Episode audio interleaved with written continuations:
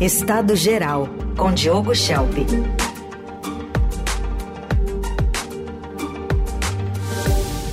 Bom dia, Diogo, tudo bem?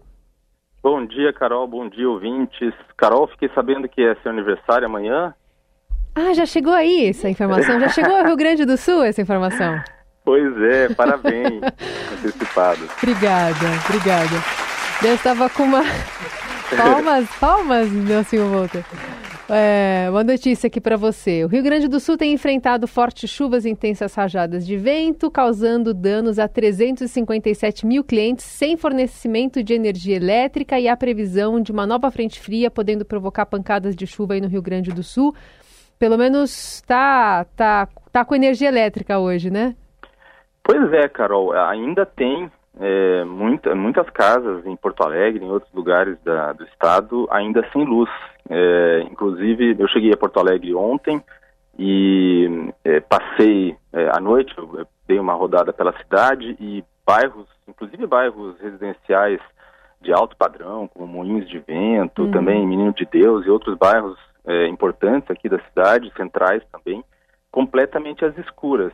E é interessante porque, é claro, em muitas árvores, né? Por exemplo, o Parque da Redenção, é, que é um parque grande aqui em Porto Alegre, Sim. tem árvores enormes que foram arrancadas até com a raiz, né? E a, a prefeitura está dando, enfim, favorecendo, privilegiando a retirada de árvores das ruas, obviamente, então nos parques ainda não começou esse trabalho. E é, a internet também não foi restabelecida, a internet residencial em muitos lugares da cidade. E os porto-alegrenses, os gaúchos em geral, estão muito irritados com a companhia, as companhias de, de eletricidade aqui da, do estado, é? as concessionárias de energia que também foram privatizadas tempos atrás, muito parecido com as insatisfações que tem, que a gente escuta em São Paulo, não é? em relação a ele. Total. Bom, vamos falar também sobre a manifestação do presidente Lula numa, num evento de retomada de obras da refinaria Abreu e Lima, né? Atacou Lava Jato, falou sobre diversos assuntos, chegou até os Estados Unidos. Vamos ouvir essa manifestação. A história ainda vai ser contada. Tudo o que aconteceu nesse país foi uma mancomunação entre alguns juízes desse país alguns procuradores desse país, subordinados ao Departamento de Justiça dos Estados Unidos, que queriam e nunca aceitaram o Brasil ter uma empresa como a Petrobras. Eles não queriam que a gente tivesse a Petrobras em 1953 essa lei editorial do jornal Estado de São Paulo daquela época, que eles vão dizer que o Brasil não precisava de petróleo. O Brasil tinha que importar, ficava mais barato. Foi longe, hein? É, pois é, Carol, o, no ano passado, né, você, os ouvintes com certeza se lembram, quando Lula recebeu Nicolás Maduro no Brasil, maio de 2023, ele fez aquela fala já famosa, né, famigerada, em que ele diz que era preciso que o Nicolás Maduro soubesse construir a sua narrativa. Né? Ele falou, literalmente, abre aspas, eu vou a lugares em que as pessoas nem sabem onde fica a Venezuela, mas sabem que a Venezuela tem problema de democracia, que o governo não sei das quantas. Então é preciso que você, Maduro, construa a sua narrativa. Eu acho que por tudo que nós conversamos, a sua narrativa é infinitamente melhor do que a narrativa que eles têm contado contra você, fecha aspas. Então, é, a gente vê nessas falas do Lula é, sobre Abreu e Lima, é, mais uma vez, né, uma, um, aparentemente ele fazendo o que ele sugeriu a Maduro que fizesse, quer dizer, construir a sua narrativa. Ele faz uma salada né, totalmente é, sem nexo né, entre questões históricas, por exemplo, sobre a Petrobras, sobre a fundação da Petrobras lá atrás, sobre os interesses dos Estados Unidos, é, sobre fatos é, que foram contados mais recentemente em relação à participação dos americanos nas investigações, é, e que, mas que não, é, enfim, mas que excluem outros fatos conhecidos, não é? Então, eu acho que a gente pode começar por aí. Depois eu, eu queria falar um pouco mais sobre é, Abreu e Lima em si, uhum. né, e sobre esses investimentos. Mas é, a gente pode falar sobre essa teoria, não é, que existe de que a Lava Jato ela surgiu, não é, é não apenas que a Lava Jato teve né, a colaboração com o Departamento de Justiça americano, com o FBI e tal, mas que ela surgiu porque havia um interesse é, dos Estados Unidos em destruir as empresas brasileiras. E aí é, as informações que vinham, que foram levantadas em relação a isso, de 2021, falavam principalmente das empreiteiras, né? das empreiteiras brasileiras que vinham tomando espaço, ganhando espaço internacionalmente, em contratos com os países. Há uma grande concorrência internacional entre empresas é, né, é, como essas, e haveria então um, uma preocupação dos americanos. Os americanos queriam fazer um jogo sujo, interferindo no sistema judicial brasileiro e numa investigação criminal para tirar as empresas brasileiras da jogada, para tirar elas do, do mercado internacional é, de obras civis e assim por diante. E essa, essa informação, né, ela veio à tona em 2021 numa reportagem do Le Monde, jornal francês, é, que trouxe essa teoria, né? Então apresentou alguns, algumas informações dizendo que, é, pegando fatos como, por exemplo, de que o Sérgio Moro, juiz antes mesmo da Lava Jato, foi convidado para é, para participar de eventos nos Estados Unidos, para falar sobre corrupção, porque havia um interesse dos Estados Unidos naquele momento de aumentar as investigações internacionais, as cooperações internacionais no âmbito de é, contra-terrorismo, né, de atividades é, antiterrorismo, e que o governo brasileiro não estava é muito interessado nisso, principalmente em 2007, no governo de George W. Bush.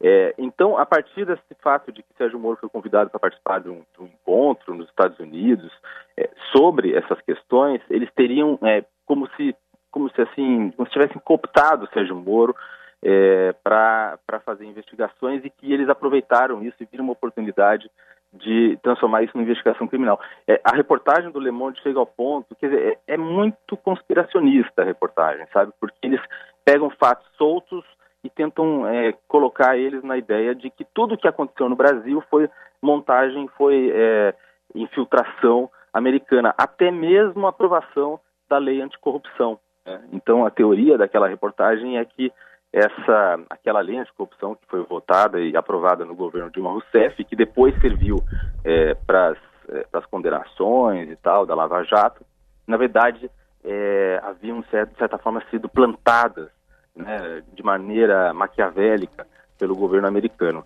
É, mas é claro que essa, essa teoria, inclusive essa é uma teoria que na academia, na Universidade Brasileira, vem sendo muito conversada, é, interesses aí de, de, de, tentar entender isso melhor. Mas é claro que essa teoria não, não, não explica o fato de que aconteceram os casos de corrupção, né? E de que eles foram confessados em grande, em grande parte, né? Por várias pessoas, é, vários documentos corroboram com essas essas acusações de corrupção. Quer dizer, há muitos problemas no, no, no que nas, nos métodos da Lava Jato, é, mas é uma teoria que ela tenta se sobrepor ao fato de que esses casos de corrupção, os pagamentos de propina, é, os grandes desvios de dinheiro realmente aconteceram. Né? Então, gente, o que a gente vê no caso da, da, da do, do, Lula é de fato uma tentativa de reescrever a história, não é? Você você tenta atribuir a um, a um agente externo uma tentativa de te destruir é, ignora completamente o, o que foi revelado de fato em relação ao que foi investigado. E é contraditório com o que o próprio Lula disse na campanha presidencial, quando ele disse que, quando ele admitiu que tinham ocorrido, né, casos de corrupção. Ele precisou fazer isso e, e agora ele se distancia de novo, mais uma vez, porque ele precisa construir a narrativa, como ele tinha, inclusive, sugerido a Maduro que fizesse em relação à questão democrática na Venezuela. Uhum. E sobre Abreu e Lima especificamente, esse anúncio de mais 8 bilhões para custear a obra? Pois é. é. Você sabe, Carol, que em 2003 o Hugo Chávez, ex-presidente da Venezuela, ele esteve com Lula em Recife, é, fez um discurso lá, eles já tinham planos né, de, de fazer uma, uma cooperação entre as empresas petrolíferas da Venezuela e do Brasil é, para a construção de refinaria, porque o Brasil precisava, do, do, ainda naquele momento, dos, do petróleo é, venezuelano, né? e a, o petróleo venezuelano exige um tipo de refinaria que o Brasil não tinha, é um petróleo diferente e tal, ele tem características específicas e aquela refinaria serviria para isso. E o, o Chaves, ele começou a falar sobre o general brasileiro Abreu e Lima, é, que lutou ao lado do libertador Simão Bolívar, que é né, uma grande figura histórica na Venezuela e que foi muito usado por Chávez, é, enfim, para o seu nacionalismo, né, para o seu discurso nacionalista. E o Simão Bolívar é a grande figura, digamos, é, inspiradora de Chávez. E aí o Chávez começa a descrever as desventuras vividas por Simão Bolívar ao lado do general brasileiro Abreu Lima, tudo que deu errado, enfim, os sofrimentos e tudo mais, né?